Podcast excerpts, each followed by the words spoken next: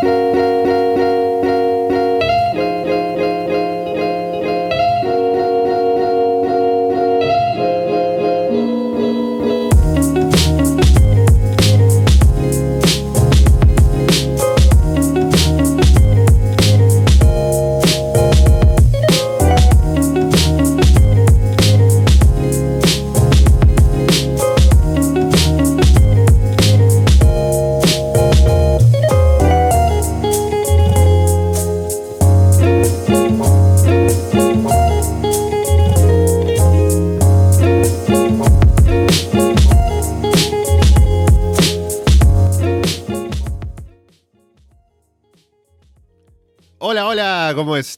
Soy Alessandro Leonardo y esto es Arras de Lona. Pasen, pónganse cómodos sean bienvenidos como siempre a una nueva edición del podcast, episodio número 384. Gracias por estar aquí a través de YouTube, en directo también, luego en Evox, Apple Podcast, Spotify, YouTube, Google Podcast, o por seguirnos, por supuesto, en arrasdelona.com.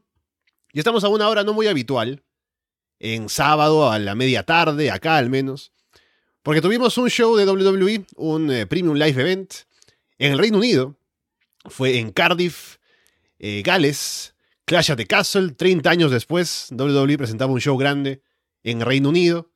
Hubo buena asistencia de público, estaba la gente bastante metida en el show.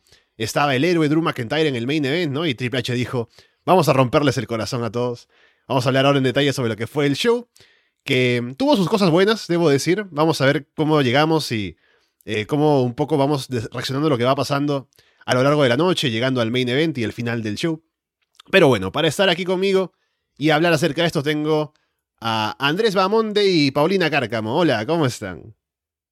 Hola Alessandro, ¿cómo están? Hola. ¿Quieres que haga ah, una opinión un poco muy general de lo que vimos? Em, a mí me gustó el show en términos generales, sí, no hubo bajos muy pronunciados y creo que esperaba un poco más, sí, pero creo que el show fue bastante sólido y tuvimos un ambiente, digamos, este, eh, inmejorable. Así que creo que más o menos me llenó bastante el paladar. Tengo un par de puntos que, que hablar. Se me rompió el corazón con, con, un momento en específico, pero bueno, eso es un poco más para, para los fans de la marquita de colores. Pero dentro de todo yo creo que fue un, muy buen show. Hablaremos del main event y yo sé que, bueno, yo quería que ganara Roman, así que mira, imagínate, me dieron el, me dieron el gusto. Eh, de ahí les explicaré por qué. Pero bueno, ya iremos entrando combate por combate. ¿Algo que agregar, Paulina? Sí, no, yo terminé contenta. yo estaba preparada para odiar porque no quería ganar a Roman, pero después, cuando tenga que detallar un poco más y dar la opinión acerca del último combate, de verdad, terminé bien contenta. Hasta estoy apoyando ahora a Roman un poquito. Increíble. Increíble. bien, vamos entonces con lo que fue Clash at the Castle. Empezando con el combate de Bianca Belair, Asuka y Alexa Bliss contra Bailey, Io Sky y Dakota Kai. El público empieza cantando. Cuando Bailey estaba en NXT era un cántico que solían hacer y acá durante todo el combate, o buena parte, estuvieron con eso y Bailey haciendo como que le molestaba lo que cantaba la gente. Se arma el brawl entre todas al inicio. Bianca, Asuka y Alexa aplican un triple suplex sobre todas. La gente pide a Bailey cuando sale del ring, quieren que vuelva a entrar, ¿no? Y en momentos Bailey entra y luego sale otra vez para no darles el gusto. Las Hills toman el control sobre Asuka. Alexa da el tag, pero Dakota la derriba con una dropkick en ringside. Dominan a Alexa. Bailey ataca a Bianca afuera para que no dé el tag. Asuka hace el comeback. Bianca por fin entra a luchar con Bailey. Asuka y Alexa le aplican un doble superplex a Bailey apoyadas en la espalda de Bianca. Bailey sujeta a Bianca en la esquina para que Dakota le aplique la Yakuza Kick.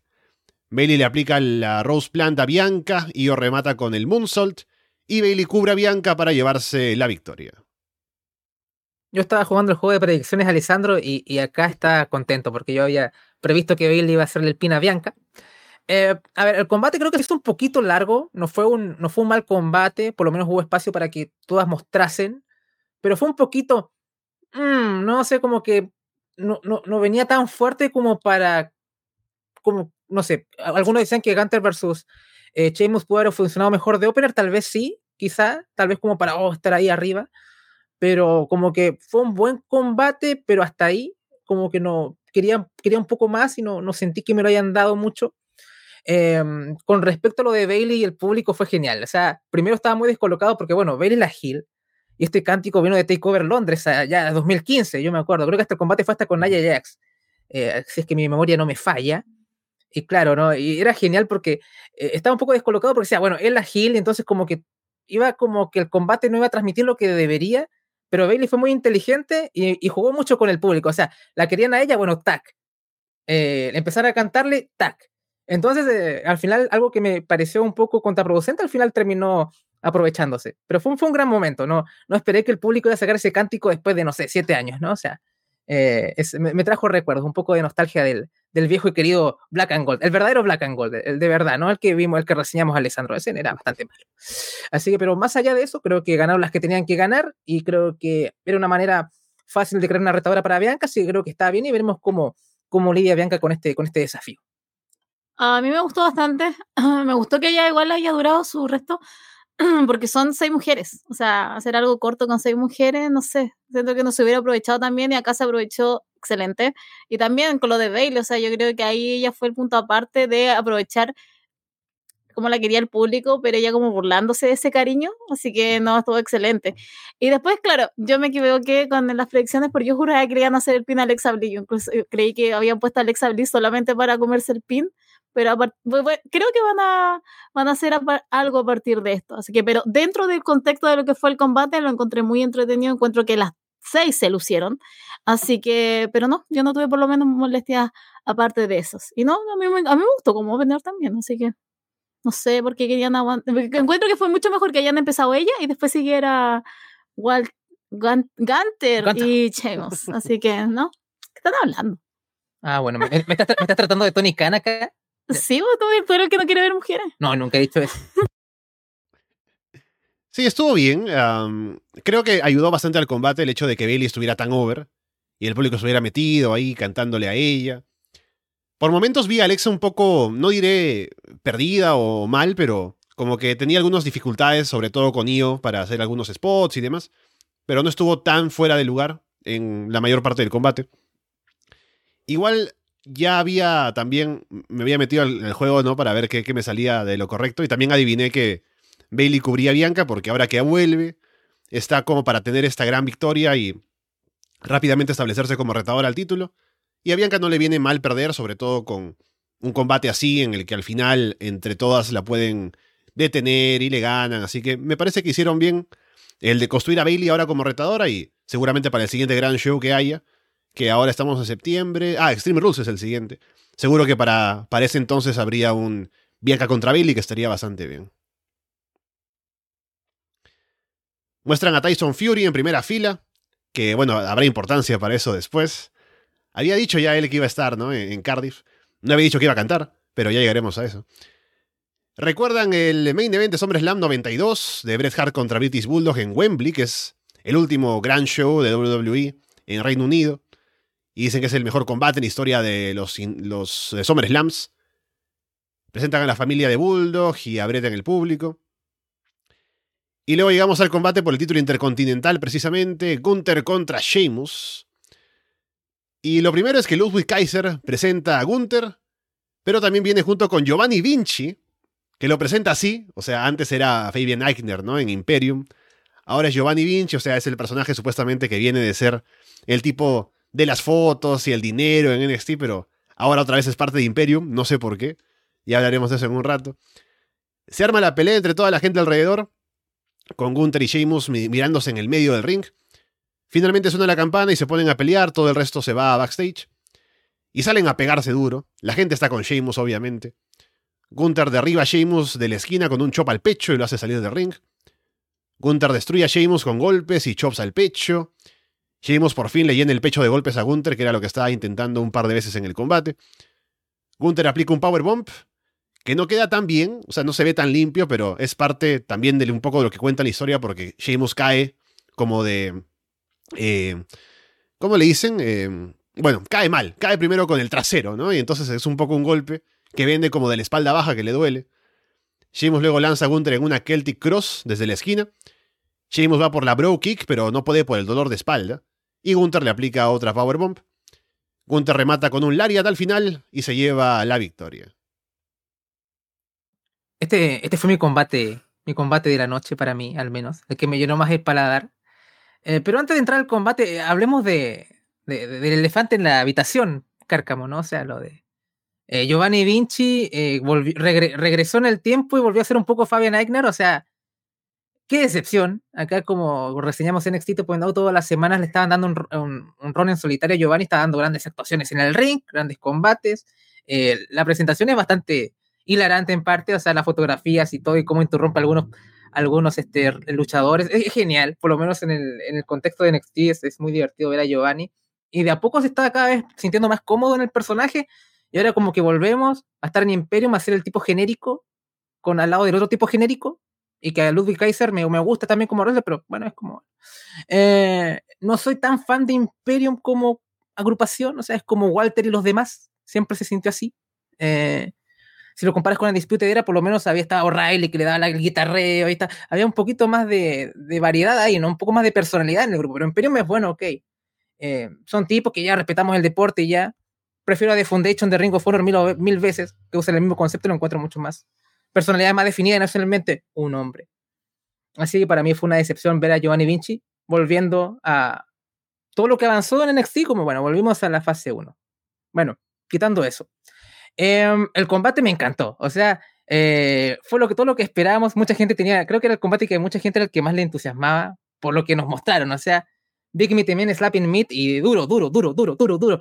Todo el puto combate, yo estaba muy contento. Yo sé que Martín Kessler, que no está acá, no es muy fan de estos combates así como un poco más matémonos y démonos duro, pero a mí me, me fascinan, o sea, eh, de esto se trata, ¿no? O sea, hay que, hay que pegarnos duro.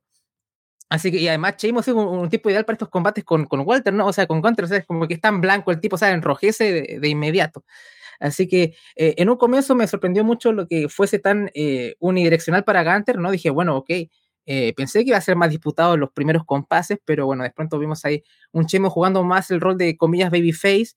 Y claro, creo que tuvimos un, un combate que era, nos dio todo lo que esperábamos y creo que la gente también, eh, ese, ese ambiente que teníamos eh, fue inmejorable para, para el combate que se nos mostró. Así que creo que para mí fue el combate que más, más disfruté. Eh, así que por lo menos encantadísimo con eso. No sé qué opinas tú, Paulina, sobre el caso Vinci y el combate en sí. Estoy de negro, estoy de luto. No puedo creer lo que haya pasado ahora recién en Clash, en el castillito. Yo asumo que esto va a ser de una vez, o sea, que no va a subir Giovanni Vinci y que no va a volver a Imperium. Yo estoy negada, estoy en negación, estoy en esa etapa del duelo. No, no puedo creer lo que haya pasado. Eh, si es así, quiero la cabeza de Triple H en una bandeja, de verdad. No, qué horror. Yo, yo dije el martes pasado en la revisión de en Florida 2.0 que si Triple H se sigue metiendo con NXT 2.0, a mí no me queda nada más que desearle el mal y que fracase en SmackDown y fracase en Raw. De verdad. Vuelve cochinote. Sí, que vuelva Vince. ¿Cuándo vuelve Vince? Eh, pero si sigue metiendo, interfiriendo, haciendo estupideces como esta, porque Dios mío, no puedes, no, no, Triple H no ve NXT 2.0, porque si hubiera visto lo que ha creado y lo que ha hecho Giovanni Vinci, o sea, no lo saca, no lo vuelve a ser parte, no sé, tan, una masa tan desabrida, no sé, ah, eh, tenía personalidad, Giovanni Vinci tiene micrófono, tiene, perso tiene personaje, tiene entrada, hasta incluso tiene, tiene pose para victoria, entonces, ay, no, ya, dejando eso de lado, estoy indignada. Eh, el combate, yo también, era todo lo que esperaba, o sea, si se pudieran haber matado ahí, yo feliz. O sea, si se hubieran pegado hasta más fuerte, yo sí decía, hasta aquí un minuto, o sea, ahora que Cheme ya estaba sangrando un poco, pero yo decía que sangrara más, sí, yo estaba feliz, yo estaba en mi, en mi salsa. estaba súper contenta porque me encanta que se golpeen fuerte. Es más, era lo que me lleva también, después voy a comentar el de Matt, Roll, el de Matt Rollins, el de Seth Rollins con Matt Riddle, o sea, o sea, no sé, hay, hay algo que me encanta de, de Gunter y de su lucha, y con Sheamus también, así que nada, muy, muy, muy, muy contenta con, con este combate que para mí fue mi main event. Sí, fue exactamente lo que esperaba que fuera y también quedé contento viéndolo. Y aparte con el público metido, reaccionando a todo lo que hacían. Es un combate que no es muy del estilo habitual del main roster de WWE, pero viendo cómo es el estilo de ambos, tenía que ser así. Y el público acompañando creo que ayudó bastante a que saliera adelante el combate, así que contento también con el resultado. Creo que no era el momento para que Sheamus, a pesar de que podría haber sido una bonita coronación, ¿no? Para completar todos los logros que tiene en la empresa y estando en Reino Unido, pero creo que Gunther como campeón aún tiene mucho más para dar, así que bien por él. Y yo tengo la esperanza con Giovanni Vinci que, o sea, tienen que haber visto lo bueno que es, ahora que ha estado en solitario, y haciendo promos y todo lo demás. Y ya, si lo traen Imperium, que sea para que de pronto ahora, no sé, el estilo de vida de Giovanni Vinci empiece un poco a chocar con Imperium, ¿no? Como que, no sé, lo ven ahí mirándose al espejo en backstage, ¿no? Sacándose fotos. Y dicen, ¿qué estás haciendo? Hay que respetar el wrestling, ¿no? Cosas así. A lo mejor por ahí se puede hacer algo interesante, ¿no? Pero espero que no vuelva solamente a ser... Sí, ahora se llama Giovanni Vinci, pero era lo mismo que era antes. Solo siendo el segundón de Walter, o de Gunter en este caso. Es que básicamente eran los paparazzi que le sacan las fotos a Es que eso yo estaba pensando, esta locura de entrada, así, Imperio entrando muy... Em, muy sobrio. Muy sobrio, y de repente Giovanni Vinci comienza a apuntar a la cámara. Dos. Victoria. Tres. Entonces, como va a ser, o sea, si esa es la idea, excelente, porque se respeta la esencia de Giovanni Vinci. Pero si no, uh, relache para la casa. Luego se presenta también a Leon Edwards, campeón welter de UFC, que está ante el público. Él no interviene ni canta más adelante. Título femenino de SmackDown, Liv Morgan contra Shayna Baszler. La gente está con Liv en las presentaciones. Yo pensé que iban a estar más con Shayna, porque yo lo estaba, pero ya hablaremos un poco del combate. Shayna va por llaves al inicio, pero Liv consigue bloquear e intenta cosas también. Esto además tiene sentido porque, bueno, no lo mostraron en televisión, al menos creo que no lo he visto, pero Sí salió en YouTube, ahí por redes, que Leaf entrenó con Matt Riddle para aprender a bloquear las llaves de Shayna, ¿no? Así que tenía sentido que supiera cómo un poco contrarrestar. Leaf intenta un spot de Fénix en las cuerdas, no sé, no sé si le habría salido, pero Shayna la hace caer. Shayna ataca el brazo izquierdo de Leaf y toma el control. Leaf revierte una llave y busca un armbar. Shayna se levanta y le pisa el brazo a Leaf. Leaf hace un giro para lanzar a Shayna en un Sunset Flip Powerbomb desde la esquina. Shayna va por el Kirafura Clutch, pero no puede cerrarlo porque también tiene el brazo lastimado. Liv termina atrapando a Shayna con Oblivion, Oblivion en las cuerdas y se lleva la victoria limpia en el ring. Como que Triple H está intentando como arreglar la cagada de SummerSlam un poco y bueno, vamos a darle una victoria más legítima a Liv, una victoria limpia. Eh, estaba un poco decepcionado porque en verdad quería ver a Chaina campeona, ¿no? Y después del, del, speech que le hizo Amanda Rose en NXT, ¿no? Que ya había dicho, ¿qué, me importa este combate si ya está ganado? Todos sabemos que voy a ganar, voy a desmembrar a, a Liv Morgan y todo. Yo estaba así, Chaina así. Eh, pero bueno, lamentablemente para mí no, no se dio y pensé que íbamos a llegar a un, Chaina contra Ronda, que a mí me daba mucho hype, eh, pero parece que habrá que esperar para ello. a mí me gustó el combate, creo que Liv dio creo que estuvo a la altura. Obviamente el, el, protagonismo, gran parte del protagonismo lo tuvo, lo tuvo Chaina por diferencias obviamente de, de, tamaño y todo. Pero creo que lo supieron trabajar bien. Liv también se hacía sentir que esto fuera importante porque cuando te viste de blanco es como, como importante en el, combate, ¿no? Así que le dio un poco también una diferencia y algo distintivo. Así que bueno, por lo menos, eh, o sea, siento que hay que trabajar un poco más con Liv en el sentido de que veremos qué pasa en, en los shows semanales a ver si es que hay un mayor respeto hacia su figura como campeona, ¿no? O sea, no es desde una decisión de booking de, oye, ganaste un combate y vamos a arreglar todo el daño que hicimos en el, en el show anterior. Así que no sé qué pensarán hacer con Ronda, con todo lo visto en SmackDown y demás, y al final le van a dar una victoria legítima ante ella y que tal vez sí sería como la manera de redimir a Liv Morgan y tal vez que el público vuelva a recibirla bien, porque como ya he dicho anteriormente, la culpa no es de los fans, sino que de, de, de, acá la gente que buqueó este combate y lo produjo, porque en verdad dejó muy mal a Liv en, en SummerSlam. Así que por lo menos supongo que es un buen paso en dirección a que se, sienta una campeona legítima al menos. Así que supongo que quedé bien, obviamente no era lo que esperaba, pero bueno, está, está bien. Um, sí, a mí me pasó que a la entrada como que Liv nadie le hizo caso, o sea, había un par de personas, o sea, muy pocas personas comparadas, como que no escuché así como, oh, Liv, no. Y eso era básicamente por las peleas, los combates que había estado dando, las promos que ha estado dando, estaba más nerviosa que nunca. Además, siempre he dicho, el problema de Liv es que siempre cuando sube la voz pareciera que se va a poner a llorar, va a ser el quiebre para el llanto, entonces peor.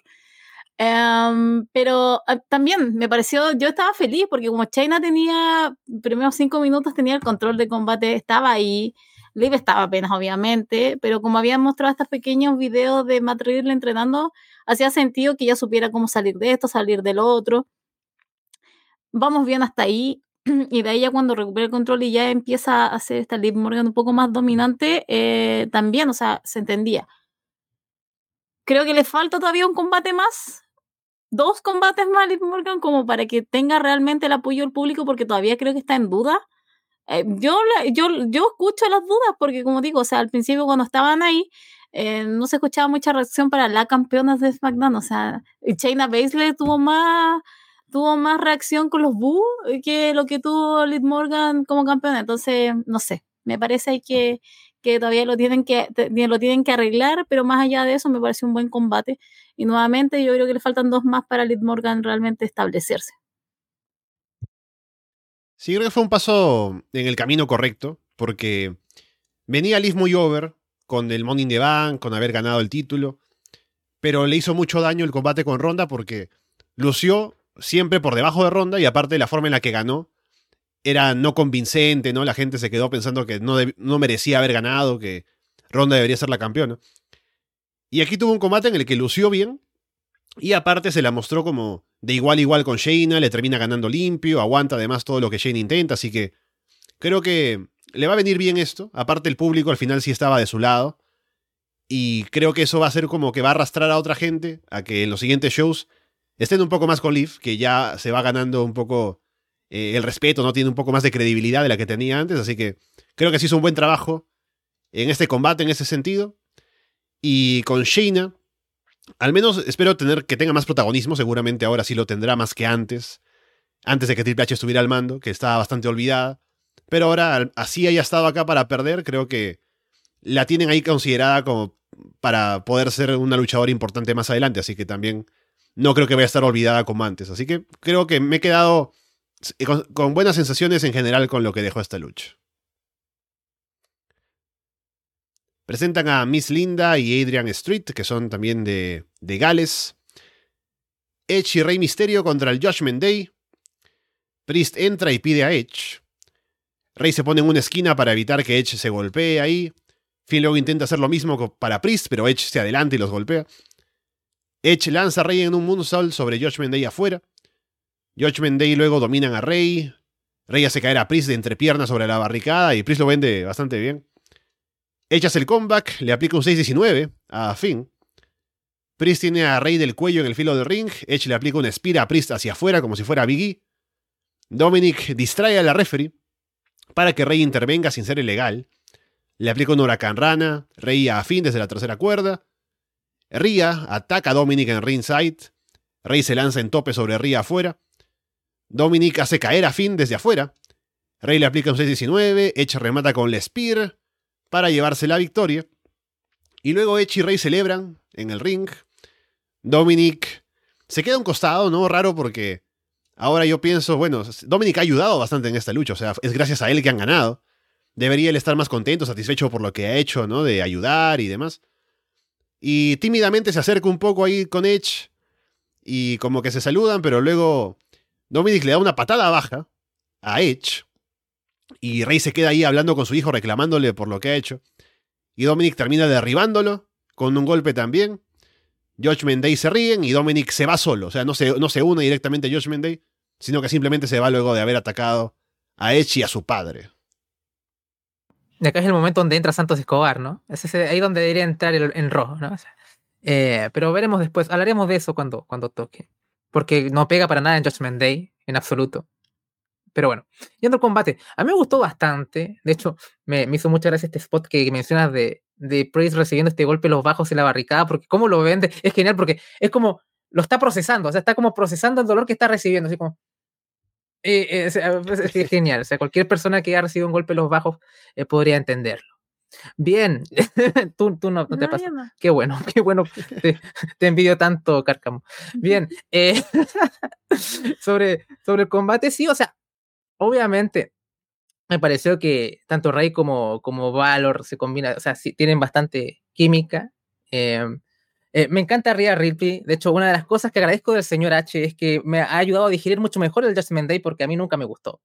Así que imagínate, aunque no, no, han quitado a, Edge, que es como el tipo que supone que es la estrella más grande, por lo menos como con Rhea y todas estas dinámicas, creo que por lo menos soy mucho más receptivo ahora con esta agrupación. Em, Y bueno, también como mencionas que Dominic siendo tan importante acá en el, en el combate y después hayas hecho esto, igual se entiende un poco porque ha habido pistas durante eh, los, los, shows semanales, ¿no? Un poco que, que, que Rey Misterio decía, bueno, eche familia, eche familia, yo, mm, ¿por qué dices esto? Si este tipo era terrible, eh, vemos viendo su historial, pero bueno, eche familia, según, según eh, Rey Misterio. Así que yo creo que cuando explique la, eh, Dominic, eh, me imagino que irá más por lo de Edge y porque su padre no confía en él y, y, como que apoyó más a Edge que a él, imagino que por ahí va más, más todo. Veremos qué tal, y ahí imagino que vendrá Santos Escobar como a, a, dar el hombro paterno, ¿no? Hace una cosa creo que por ahí va. Si es que va por el Judgment Day, Dominic no, no, me, no, me, no me daría mucho sentido, ¿no? Porque tanto que lo han maltratado, que lo han golpeado, que lo han hecho sentir mal, es como, bueno, mil veces que se vaya para ahí.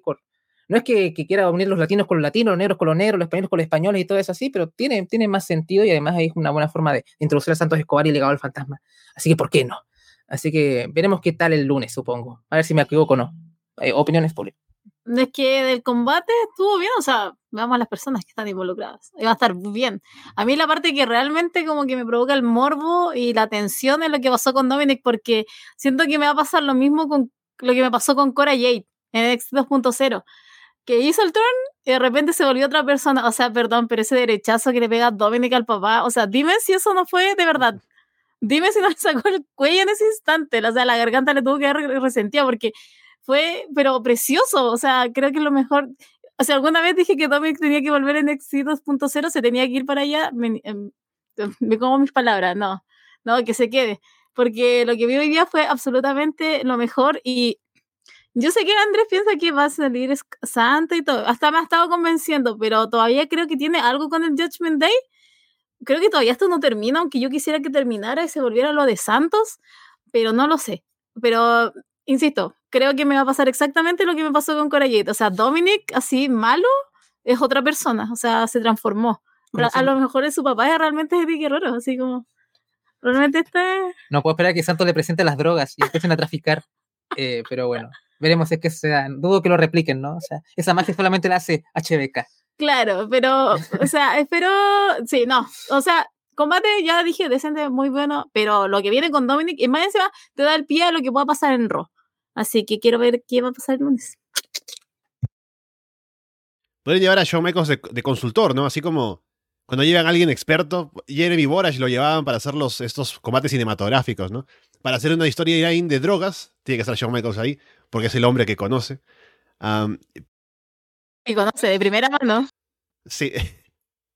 Yo lo que pensaba con lo de Dominic es también lo que decían que creo que va a tener la chance ahora que es Hill de mostrarse un poco más en cuanto a personalidad, porque siendo Babyface, siendo el hijo de Rey y poco más, no ha demostrado demasiado.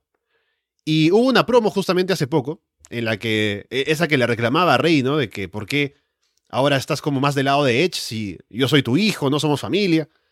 Y cuando estaba ahí como en ese plan de reclamarle, noté un poco de personalidad en Dominic, que no había notado antes. Así que ahora que va a estar en ese tono, me imagino que normalmente, y va a estar en contra de su padre y qué cosa, más o menos dónde irán las promos, pero que tenga esa actitud ahora me parece que le va a venir bastante bien como para que ya dé un poco más que solamente ser el hijo de rey que se queda ahí, ¿no? A medio camino. Y a ver si nos convence un poco más de que vale la pena verlo en el roster. Y bueno, poco más, el combate también estuvo bien. Me alegra que mencionaran que Edge y Rey han sido campeones de parejas antes porque no lo habían dicho hasta ahora. Luego, el combate que tenía más hype, debo decir, Matt Riddle contra Seth Rollins, hicieron una gran promo en el último Raw, sobre todo esa parte final cuando Rollins habla como ya cuando cortaron las cámaras, ¿no? Y se mete con, con Riddle con temas personales de la familia. Y Riddle se pone agresivo y yo digo, bueno, claro, es Riddle, ¿no? Que siempre está como contento y eso, pero es un peleador de MMA, o sea, el tipo te dice que te puede matar y, y, y te lo puedes creer, así que me gusta, me gustó eso. Y pensaba, ahora Riddle va a salir a matar, ¿no? Pero sale igual con toda su entrada de siempre, ¿no? Con el scooter y demás. Igual cuando ya empieza el combate está más agresivo, así que eh, un poco no está tan mal, pero bueno. Riddle salta hacia afuera, Rollins lo atrapa, lo lanza en un powerbomb sobre la barricada. Rollins domina, aplica un superplex y se levanta para seguir, pero Riddle le aplica un Fisherman Buster. Riddle salta en un floating bro hacia afuera del ring. Riddle va por un triangle choke, pero Rollins lo levanta y le aplica un bro Derrick. Riddle va por un powerbomb, Rollins cae de pie y aplica el pedigree, pero cuenta en dos. Rollins provoca a Riddle, le aplica un DDT desde las cuerdas como Randy Orton, va por un yo, pero Riddle bloquea. Riddle intenta usar una silla afuera, Rollins escapa al ring y atrapa a Riddle con el Curve Stomp cuando lo venía siguiendo. Rollins remata con otro Curve Stomp desde la segunda cuerda y se lleva la victoria. Wow, esto fue uno de los puntos altos definitivamente de la jornada y también era uno de los combates que le tenía más hype, sobre todo por el segmento que acabas de, describir. También algo vi una entrevista de Rollins sobre su opinión sobre, sobre Riddle, ¿no? que era muy talentoso, pero bueno, que no, no, creía que era la manera como lo hacía para llegar a, estas, a estos lugares, ¿no? Hablando mal de gente, lo que pasó con Goldberg y Lesnar y cosas así, un poco ahí. Le ponía un poco de, de picante más extra, pero que el tipo era un profesional. Así que bueno, también me, sorprendió la entrada porque como tú habías mencionado, era como que entró muy Matt Riddle en su onda marihuana como de costumbre. Y dije, bueno, debe haber entrado más agresivo, un poco más voy a matar a este tipo. Pero bueno, cuando sonó la campana, efectivamente fue así, básicamente avasalla a Rollins y casi lo deja un poco indefenso. Me, gusta mucho este juego, bueno, es un poco va en el personaje de, Rollins como los juegos mentales un poco, ¿no? Usa los movimientos de Orton, usa su finisher, iba por el RKO, menos mal no vimos un RKO de, de, de Rollins también. Eh, sí vimos el pedigree. Debo decir que ahora hace mucho mejor los pedigrees Rollins que cuando los empezó a hacer hace bastante años atrás, ¿no? Porque mucha gente le criticaba cómo hacía los pedigrees. Ahora le, salen bastante más limpios. Em, así que creo que fue un combate que tuvo la intensidad que debería tener y que ganó el tipo que debía ganar también, ¿no? Porque Rollins había sufrido muchas victorias, perdón, muchas derrotas importantes y la mayoría era Cody Rhodes era el, el tipo que salía vencedor. Y prepárense para Cody versus Set 4 porque ya vieron cómo se fue Cody, entonces como, bueno, otra vez tengo que ver esto y después, oh, qué combatazo, estoy seguro que va a terminar siendo así, es terrible. Pero bueno, así que tienen que construir a Seth Rollins como un tipo importante y creo que Matt Riddle puede, puede esperar, pero creo que hizo, ambos hicieron una gran actuación y creo que Riddle no se vio disminuido en absoluto. Así que creo que es un win-win, así que creo que fue un combate que, que funcionó a todos los niveles y, y veremos qué le depara tanto a Seth Rollins como a, a Matt Riddle Rollins también ha insinuado ir por Roman también, así que bueno, ¿qué, puede pasar también? Veremos también cuando vuelve Cody y todo lo demás, porque dicen una fecha, pero a veces pueden volver antes de lo que dicen también. Pero, pero quedé bastante contento, fue uno los puntos altos de la noche. Empecemos con lo que importa. Ese traje con el que entró Seth Rollins en homenaje al John, precioso. Yo no lo había. Cuando vi los lentes recién, yo dije, ah, Elton John. Y después, claro, me metí a redes sociales y era inspirado en él, así que precioso Seth Rollins. Qué bueno que alguien se preocupe. Ya que no tuve a Becky Lynch en este en este Premium Live Event, al fin la pareja me lo da aquí el, momento eh, facha. Ahora, el combate. Qué bueno que desde aquí ya le empecemos a calentar cosas a Cody. Ya le empezamos a calentar una victoria sobre Seth Rollins. Después en el otro ya vamos a ver que ya le empiezan a calentar los títulos para cuando vuelva a Cody Rhodes. Eh, ¿Combatazo? Sí, combatazo. O sea, yo estaba. Sabíamos cuál era, perdón sabíamos cuál era el resultado, porque era imposible que ganara que ganara Madrid, pero tuve ese flashback de SummerSlam cuando entró un ratito Matt le hizo como la pelea, lo, buscó a Seth Rollins y no duró nada, entonces todavía tenía fresco eso. Pero después, eh, viendo el combate y cómo se defendió, lo único que pensaba es que Matt necesita hacer ese heel turn, necesita convertirse en heel. O sea, lo tiene todo. Me, bueno, será porque ya estoy aburrida con el bro, 420, marihuana. Pero eh, no, lo pensaba y lo pensaba y creo que ahora ya me reafirmo con lo mismo. Así que espero que con esto venga otro Matt Riddle, em, ahora que ya recuperó el Matt a todo esto. Entonces, espero que con esto eh, refresque ese personaje. Y, insisto, combatazo, o sea, estuvo muy bueno y además siempre va a ser muy excelente que estén jugando con el elemento realidad, o sea, que el otro día le haya sacado ese el tema de la esposa y los hijos, o sea, ya te da una pizca extra para creer que esto lo que estaba pasando no era tan a lo mejor, no sé, si lo, si la palabra es falso, pero tan falso, así que no, pero excelente, por todas partes este combate igual estuvo excelente. Sí, fue mi combate de la noche y creo que mm, igual, así como hablaba del Leaf contra Shayna y los puntos positivos, creo que acá también este combate ha servido y esta rivalidad ha servido para que haya ese otro lado de Matt Riddle, ¿no? De no solamente ser pues el tipo que está contento siempre, sino también tiene su lado agresivo e intenso, que puede sacarlo por momentos y eso puede llevarlo como al siguiente nivel, y eso me parece bien. y seguir con Rollins en el rol que tiene, que está ahora en ascenso, para que venga luego Cody a bajarlo, pero me parece que igual está, está bien eso. A ver si el reto por el título universal llega antes o después, que ahora que Roman aún es campeón. Es raro pensar en un Hill contra Hill, pero ¿por qué no? Tal vez alguna cosa con Rollins podría salir, ya que es lo que siempre está diciendo que es su objetivo. Pero me gustó mucho el combate y el resultado, así que veremos qué es lo que viene ahora inmediatamente para cada uno de los dos. Y vamos con el main event, título indiscutible, universal de WWE. Roman Reigns contra Drew McIntyre. Le ponen la intro de Broken Dreams a Drew.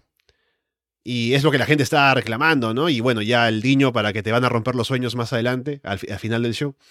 La gente canta el nombre de Drew al inicio. Roman se ve un poco descolocado a sentir el apoyo del público para Drew, como que los quiere hacer callar. Carrion Cross y Scarlett están en primera fila.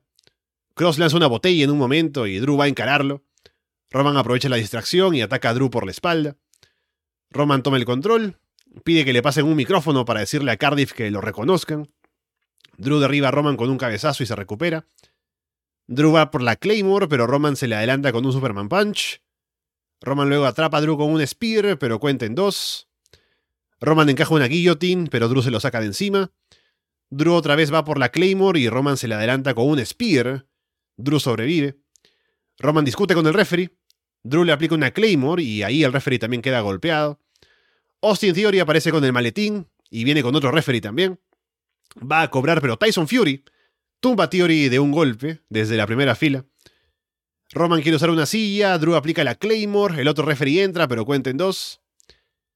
Drew aplica un Spear, remata con la Claymore, cubre, pero de pronto alguien saca al referee del ring ¿Y quién es si no? Solo Sikoa, ¿no? El primo de Roman que no tiene problemas con la ley y que puede viajar internacionalmente, así que aparece allí para ayudar a, Roman Reigns. Eh, lastima a Drew en las cuerdas, Roman remata con un spear y referee vuelve para contar tres y se ve como el público se lleva las manos a la cabeza, ¿no? Eh, con el final del combate. Y bueno, al final Tyson Fury aparece para encarar a Roman, y, pero al final le da la mano. Y la gente queda molesta por esto, porque ¿por qué, ¿por qué tiene que meterse a reconocer a Roman Reigns? Y luego Fury habla para decirle a Drew que debe sentirse orgulloso, ¿no? De haber representado a su, a su país y qué sé yo. Y se pone a cantar para subirle el ánimo a Drew McIntyre. Y funciona. Parece que, o sea, eh, eh, Fury no es malo, o sea, tiene una bonita voz para cantar. No sé si me habría levantado el ánimo a mí luego de haber perdido un combate frente a mi, a mi gente, ¿no? En mi país en un main event, ¿no? Pero parece que para Drew sí le funciona, así que se van todos contentos al final de este show. Wow, ¿por dónde parto, no? A ver, primero por el por Broken Dreams y todo. Eh, fue lo que me esperaba que iban a poner Broken Dreams y después el tema de, original ahora de, de, Drew. Así que fue un, gran guiño y ya estaba casi en ese momento, aunque yo quería que ganara Roman y hasta había puesto. Creo que puedo tener juego de predicciones que ganaba Roma, pero no estoy seguro, no estoy dudando. Eh, por lo menos fue, oh, no, ¿cómo, cómo, cómo va a perder el Drew, no? O sea, los video packages que te hacen dudar de tu heterosexualidad, de todo esto, ¿no? O sea, es genial, Drew McIntyre, un tremendo. Todo, todo SmackDown de la semana, de esta semana fueron video package casi de Drew McIntyre. Y todo, como que todo te condiciona, ah, bueno, este es el momento de Drew. Y cuando llega el momento, el inicio del combate, eh, es, genial el momento que, que, Roma se siente como solo. Por primera vez está como solo y, desprotegido porque ve todo el público en su contra y no hay usos porque están todos ahí en la verdadera penitenciaría. Entonces no hay cómo, ¿no? Entonces eh, es genial ese momento. El main event funciona bastante bien porque creo que genera las emociones y reacciones que quieren generar. O sea, es un combate que funciona bastante bien por eso. Pero no es uno de mis combates tan, que revisitaría, no es un combate que funciona cuando lo ves en vivo y todo. Es como mucho eh, no es como, hoy, hoy vamos a ver Drew McIntyre contra Roman en el combatazo, ¿no? No, no, no lo sentí así, pero como main event, como funciona muy bien, por el público, por el contexto, por todo lo que hacen. Eh, lo de Fury, el recurso de Fury, no hablo de Fury cantante, sino que lo de Fury frustrando el canjeo de Fury es genial. O sea, es Chef Kiss y además Fury es un, un atleta legítimo, no es, no sé, eh, Leonardo DiCaprio eh, noqueando a Austin Theory de un solo golpe. No, o sea, es un tipo que te crees que puede hacer eso. Entonces funciona bien. No voy a hacer ningún chiste de Leo DiCaprio hoy. Porque Austin Theory tiene 25. Dios mío, ahí está. ¿Por qué lo tuve ahí? Bueno, no importa. En fin. Entonces creo que todo funcionó bastante bien. Y bueno, lo de Solo más o menos decían que podía que, que, el, que, el, debut era inminente y todo, así que bueno. Yo era un poco, vamos, lo vamos a meter en Bloodline o no. Yo era un poco, bueno, estaría bueno que tal vez se distanciase un poco, ¿no? Fuera por su propio camino, antagonizar un poco, pero bueno, este era el camino más seguro.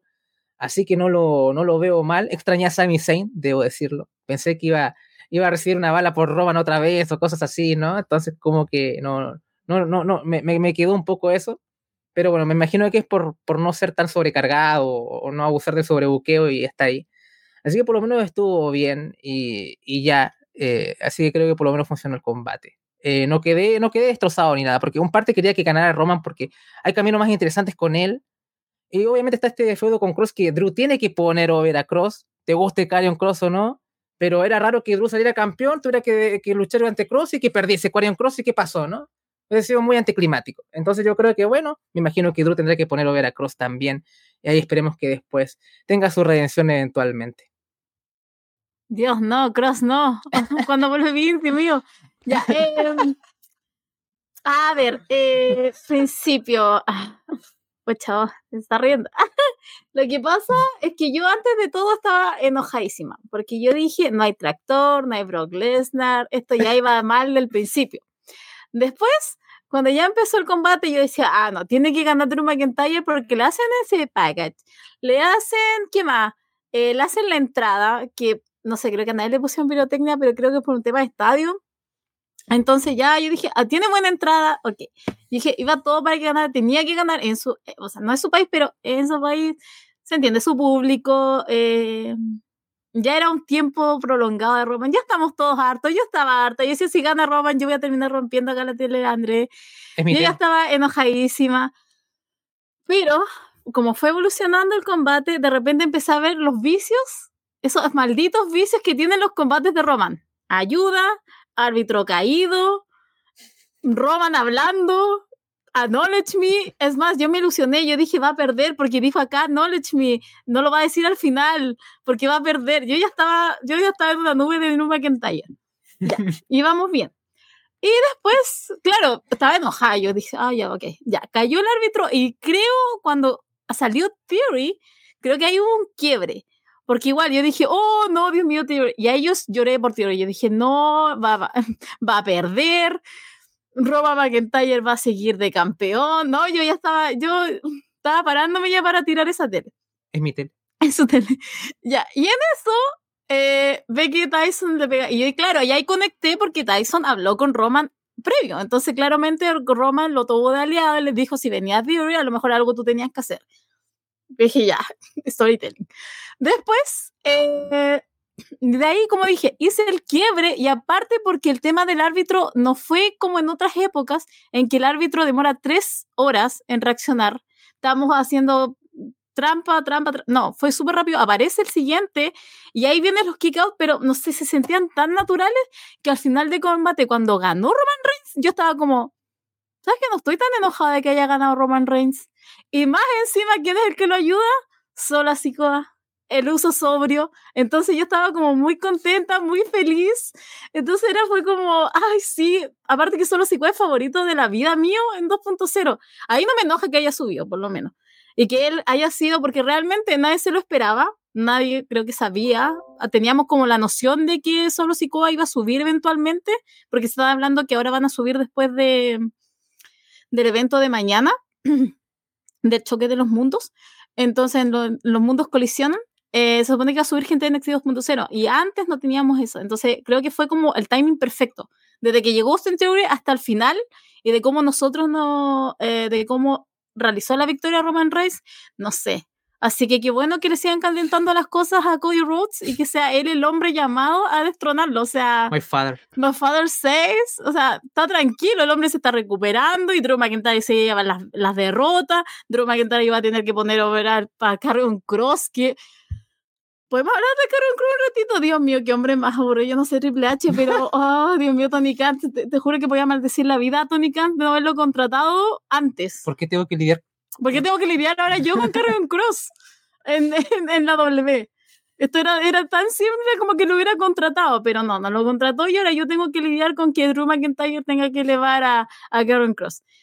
Ok, pero no sé, creo que terminé contenta, feliz. Factor Solo Sikoa, Factor Roman Reigns, Karen Chrome, bueno, siempre me ha hecho dormir, pero así que yo creo que ahí vamos a estar esperando qué es lo que pasa a futuro. E incluso Tyson Fury con toda esa estupidez que hizo al final cantando, que no sé por qué eligió American Pie, no eligió otra cosa.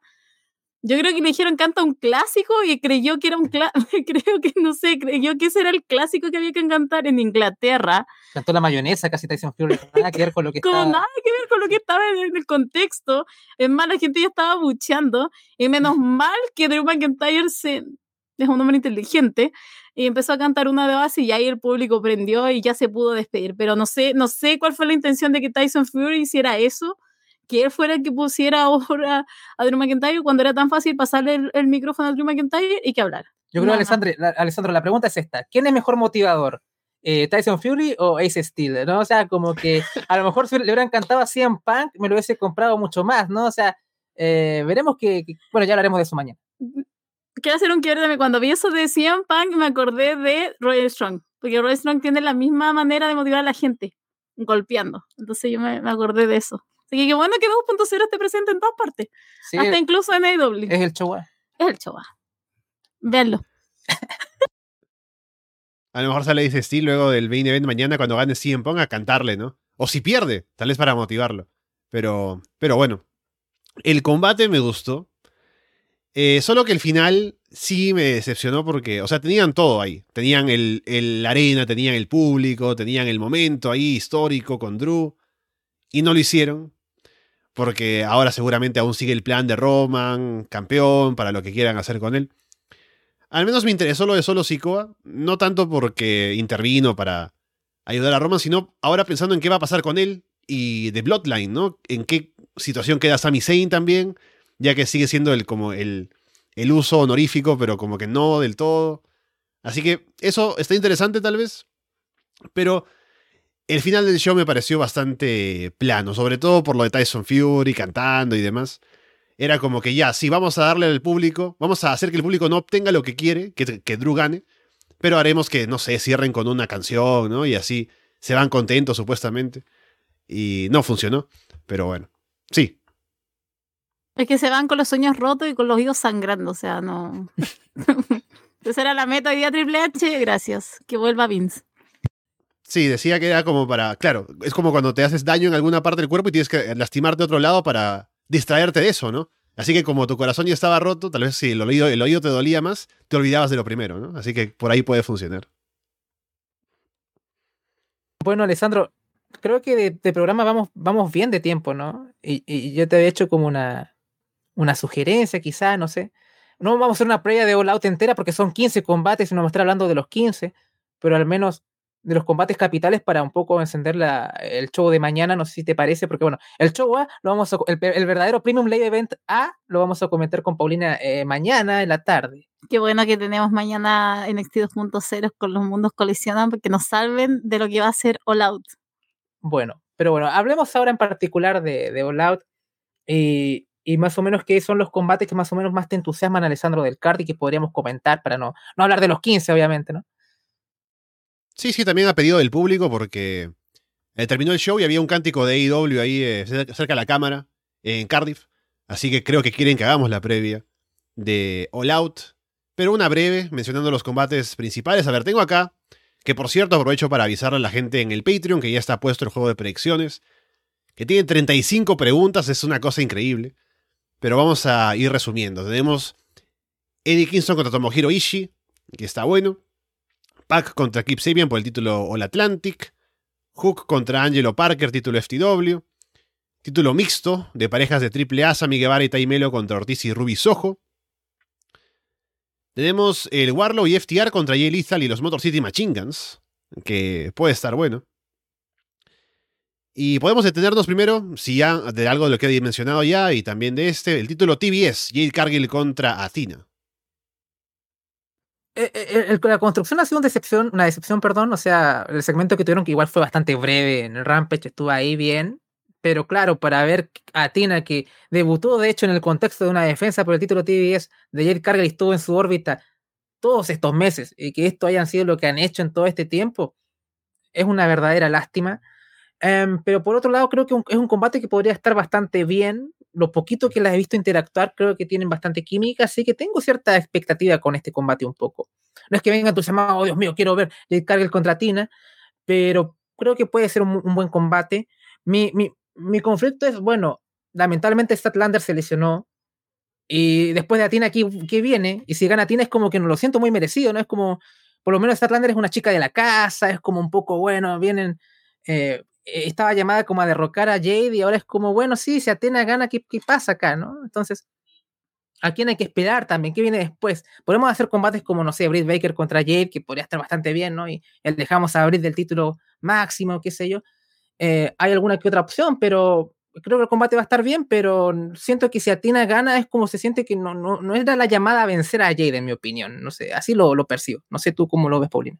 No sé, no me interesa. Porque uno, qué oportunidad más pe- desperdiciada tiene ella Carey como campeona TBS y campeona de las mujeres. O sea, nunca se lo voy a perdonar Khan. Y solo quería decir que, bueno, mañana yo voy a estar viendo con el Andrés el All Out y quiero estar ahí cuando eh, hablen de FTR con uh, Wardlow. Solamente para venir a hablar de lo hermosos que se van a ver ganando. Eso.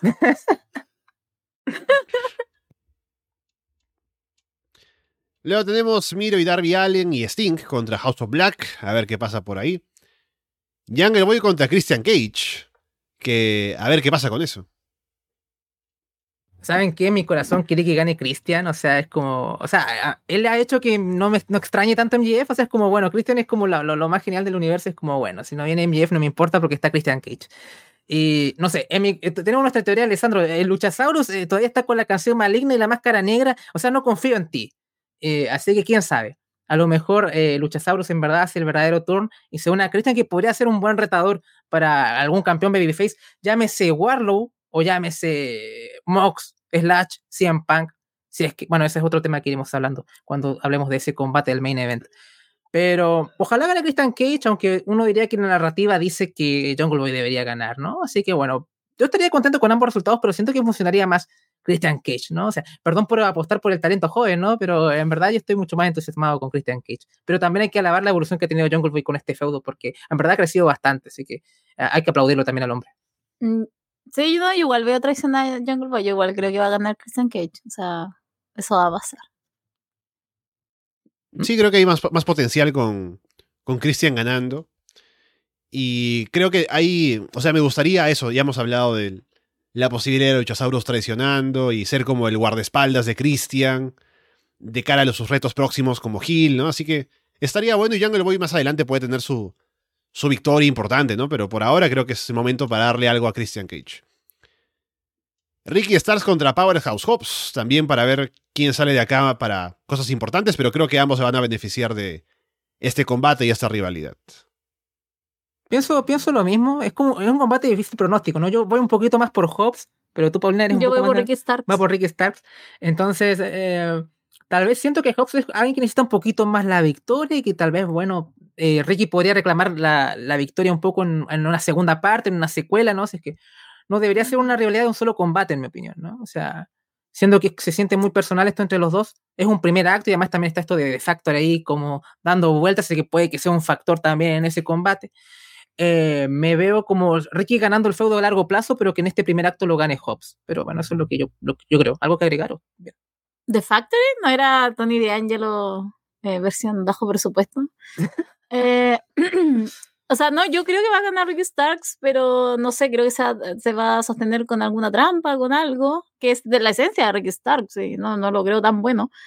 Y te creo que tampoco el público estaría como tan, oh, Dios mío, no, ¿cómo va a hacer esto un babyface? No, o sea, no, yo creo que yo voy por Stark mañana.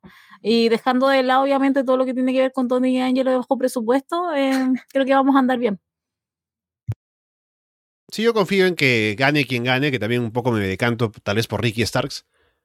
Que nos quedemos con la sensación de que son dos tipos que están ahí para cosas importantes después, que creo que va a ser así, así que veremos cómo les va. Luego tenemos el Casino Ladder Match, que es por una oportunidad futura por el título mundial de AEW. Tenemos ocho participantes, uno de ellos sin anunciar, así que habrá que pensar quién podría ser. Y los participantes, aparte del Joker, son Claudio Castagnoli, Willer Utah, Rey Fénix, Pente el Cero Miedo, Dante Martin, Andrade el Ídolo y Rush. Se me pareció bastante curiosa la elección para este ladder match, ¿no? Es como porque ah, tienes dos de Blackpool Combat Club, tienes a los Lucha Brothers y tienes a dos de la facción ingobernable. Es como, ¿por qué? ¿Por qué no hiciste algo más heterogéneo? Porque es casi, casi un. Podría haber sido un triple threat match por el retador de los títulos en parejas, ¿no? O sea, obviando al, al Joker, ¿no? O sea, es, extraño la elección de participantes acá, ¿no? ¿Por qué tengo los dos, de, los dos Lucha Brothers? ¿Por qué tengo dos de Blackpool Combat Club? ¿Por qué no, no, no, no, no muy fan de eso, pero va a ser, por los que están ahí, va a ser un combatazo, o sea, de seguro. Eh, para mí el Joker va a ser Adam Cole, no MJF, ver si veamos si tengo razón o no. Así que creo que el combate, por lo menos, afortunadamente es por el, para, el- para retar al título mundial no por el TNT, porque hubiera sido un chiste, si es que hubiera sido así. Así que, eh, por lo menos estoy entusiasmado por el combate, más, pero no muy, no muy, no, no, no quedé muy contento con la elección tampoco, ¿no? De, de gente que pusieron ahí. Eh, pero veremos. Porque está Claudio. ¿Cuándo hay programa de Rick Bonner? ¿Cuándo él va a tomar una cadena por acto de caridad? No sé, algún canal cristiano por ahí. Como que sea como. O sea, con el programa de la monja y después ok. Honor. Que, que, que- que tenga esta gente huérfana, no sé. O ¿Estará viva sea, esa señora, no? no sé, pero ¿por qué lo tienen ahí? O sea, tienes a dos campeones de Ring of Honor, que lo más probable es que gane, porque obvio que no estaba a ganar el Joker, siempre va a ser lo mismo. Eh, no sé, qué pena, me da penita. pero aparte de eso, vamos a ver mañana si es Adam Cole. No, no creo que sea MJF. Yo estoy esperando a MJF, pero en, el main event. Somos dos. Sí, el Joker tendría que ser alguien impactante, ya que es la sorpresa, ¿no? Que todo el mundo va a estar esperando. Jeff no tendría mucho sentido porque. ¿Por qué vamos a premiarlo luego de lo que habló de Tony Khan, poniéndolo en un combate por una oportunidad por el título, ¿no? Así que si aparece por otro lado, creo que tendría más sentido. Y esto para adivinar el Joker es como. Me recuerda cuando llenaba exámenes y era para marcar, ¿no? Y era como A, B, C, D. Y cuando marcas A, B y C, dices, bueno, la escalerita vamos a completarla, ¿no? Vamos a marcar D la siguiente, aunque no tenga nada que ver. Y ya que tenemos equipos, que sea Darius Martin el que falta, ¿no? Y así completamos los 2-2-2. Pero no creo, no va a ser Darius Martin. Así que veremos quién es el Joker. Y quién gana. No sé si Claudio Castagnoli tal vez para un reto por el título, pero no creo que siendo campeón de Ring of vaya a perder un combate por el título mundial de IW. Ya veremos por quién es que se decantan a retar. ¿Por qué no Andrade? Ah, creo que ha, ha tenido buenas actuaciones y no tiene como otra forma de llegar al título porque con las promos y demás no llega, pero con un combate así podría ser. What are you talking about, Alessandro? Sí, ¿cómo que con las promos no? You are crazy. Ok, how you know. Bueno, eh, continuemos, Alessandro. Para mí es un, un- un grande Andrade. Luego tenemos el combate por el título interino mundial femenino de IW. Están Tony Storm, Hikaru Shida, la doctora Britt Baker y Jamie Hater. Este está interesante, sí, por mí, que gane cualquiera menos Baker, ¿no? Así- así- esa es mi mentalidad con este, con este combate. Podría ser hater para por fin crear esta fisura entre, entre ella y, y Jamie, que se está o, más o menos insinuando hace bastante tiempo. Vería bien a Hikaru Chida, eh, bastante. Pero también podría ser este. mm, ¿Quién se me va? Perdí el, perdí el hilo. Ah, Tony. Tony, Tony. Porque ahí podría volver con Ton de Rosa cuando vuelva. Había algo que podrían contar también. No sé, mi corazón me dice Hikaru, pero bueno, podría ser Tony Storm también. Pero creo que cualquiera menos Baker lo recibiría bastante bien, debo decir. No, no tengo una gran, una gran candidata. Tal vez si quiero jugármela por alguien por Chida, ¿no? Porque creo que merece un, un reinado con público y todo. Qué decepcionante ha sido el tema de las mujeres en AEW. O sea, me, me llega acá, en el corazón. Em, yo también, o sea, mientras no sea Baker, creo que estamos excelentes. Creo que vayan por la campeona que iba a ser si ganaba, Ton- o sea, si, era, si iba con Tondo Rosa, que era Storm. Creo que Storm y Chia también me gustaría. Y que la dejen hablar si la mujer habla. Ah, puede hablar inglés, se entiende, no tiene problemas de Andrade. Eh, por favor, eh, nada, pues déjenla ser. Imagínense lo hermoso que sería ahí John Moxley y Chida campeón otra vez, pero con gente. O sea, por favor. Así que no, lo mismo. Mientras no sabe que creo que. Y Hater tampoco, si tan Hater tampoco no me agrada mucho. Así que o es Tony o es eh, Chida. Chida. Sí, igual pienso que cualquier opción que no sea Britt Baker está interesante. Creo que Tony Storm es como la apuesta más segura, la menos arriesgada, ¿no? De pensar quién podría ganar. Pero Shida estaría interesante y Hater también sería como para romper toda la continuidad que hay y que también hay un conflicto con Britt, ¿no? Y eso podría estar bien, así que creo que no hay opciones equivocadas aparte de Britt Baker. Título mundial de pareja, Surfing Our Glory contra The Acclaim. ¿Será momento de la coronación de The Acclaim o todavía no? Disgrateame. Mo- mami, mami, Paulina. Ya, bien, perfecto. Sí, tiene que ganar, ¿o ¿no? Bueno, sí, es que obviamente sí, es, es de la casa, ellos mismos lo han dicho, o sea, es un, un tag que de hecho mismo Tony Khan como que lo juntó, ¿no? Así que eh, no merecen, están con el momentum. Incluso mucha gente, o sea, estaba bien Estiarta con todo, con todos los títulos, pero creo que de Acclaim como que se siente con el, con el con mayor momentum para esto, de llegar el momento de FTR, imagino. Eh, así que por lo menos yo veo que tiene que ganarse o sí, estaría muy enojado, cierto que ya, ya lo había comentado un poco en Florida Vice, creo que, que tanto Surf como Kid Lee podían aportar bastante más, tanto en la escena del TNT como la del título mundial, así que creo que sería un win-win que de Acclaim ganase y digamos tengamos un momento y, y, y hagamos las tijeritas todos, ¿no? Así que eh, por lo menos yo voy por The Acclaim y, y con, con todo, con todo. Eh, ¿Sabes qué es lo que pasa? Mira, yo no tengo ningún problema con Michael, me encantaría, pero Tony Khan es como tan sensible a las redes sociales que, claro, si pierde Swerve va a ser como, Swerve, ¿por qué no te quedaste en la W? ¿Por qué firmaste con AEW? Ahora Mm. estarías triunfando en el Hit Row. Entonces, no quiere eso Tony Khan. Dice, él, yo también le puedo dar las posibilidades que le podría dar Triple H, entonces lo voy a seguir manteniendo de campeón. Entonces, ese es como mi miedo. Pero si mañana de Acclaim gana, lo siento, pero mañana se viene fiesta.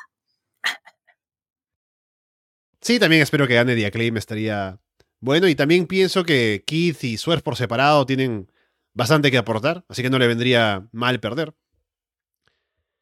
Luego, The American Dragon, Brian Danielson contra Leon Hart, Chris Jericho. Oh Dios, este está complicado. Em, creo que debería ser Danielson, tal vez. O sea, tiene que ver cómo ese quiebre entre Jericho y Daniel García, como que se produzca, en verdad. Así que imagino que tal vez que Daniel García le cueste la victoria a Jericho o algo así, algún eh, haría esto y que hubiese un fuego entre ellos más focalizado. Ahora que eso derive que García se una al Blackpool Combat Club o que ya hubo anunciado ya un Daniel García contra Wheeler Utah para la próxima semana. Y recordemos que en Death Before Dishonor, cómo este, despreciaba la, la división Pure eh, García, ¿no? Entonces, como sería el contraste de ahora el tipo, el Sports Entertainer que despreciaba todo lo que es la división Ring of Honor, todo, todo lo Pure, y de pronto ya llegase como todo un wrestler yendo por el yendo por todo por el, por el título, estaría bonito también ese combate, así que es otro combate que estoy esperando más allá de ese pay-per-view. Creo que va a ganar Danielson, pero no tan limpio, ¿no? Siento que García va a ser un factor importante ahí. De lo que pase, solo espero que Daniel García sea feliz. Es lo único que espero. Ese niño hermoso solo merece cosas buenas. Eh, a mí me da la impresión de que va a ganar Danielson, pero porque se lo va a llevar a, al club. Eh, se lo va a llevar a ese club y me da la impresión que, claro, iba a crear las fisuras con Utah. O sea, perdón, pero esos dos se odian, así que yo creo que algo por ahí puede pasar. No veo a Chris Jericho ganando porque nuevamente va a estar el factor Daniel García. Entonces, insisto, mientras García sea feliz y se quiere unir al club y quiere ser este, este luchador puro y se quiere sacar toda esa. Ay, ¿cómo se puede decir? Esa. Se me fue la palabra. Pero como que no quiere pertenecer a eso. no Sports es- Entertainer. Claro, pero. No, ¿Entretenedor? no, no, no, era otra cosa. Pero me da esa impresión de que va a ganar Danielson, pero por intervención de Daniel García, él se va a unir y esto después va a empezar a lo mejor a crear alguna fisura ahí, pero está Regal. Así que quién sabe si después todos se llevan bien como la gran familia que son. Yo creo que. mm, O sea, a Jericho le gusta hacer storylines largas, ¿no? Y esto acaba de empezar con García. Así que creo que vamos a tener un poco eh, que alargar el hecho de que García se va a unir al Black Combat Club, se va a ir del Jericho Appreciation Society. Y si Jericho quiere tener como un factor para de pronto tener algo de poder sobre García, tiene que decirle, bueno, le gané a tu, a tu héroe, ¿no? ¿Cómo vas a decir que ellos son mejores que nosotros si yo le gané a, a Danielson? Así que por eso pienso que Jericho podría ganar, pero depende de qué tanto quieran alargar la historia de García y Jericho para otro gran combate que habrá entre ellos, ya directamente en algún momento, pero eh, no sé, igual creo que cualquier camino está, está bueno, pero yo voy a apostar por Jericho para ver qué pasa.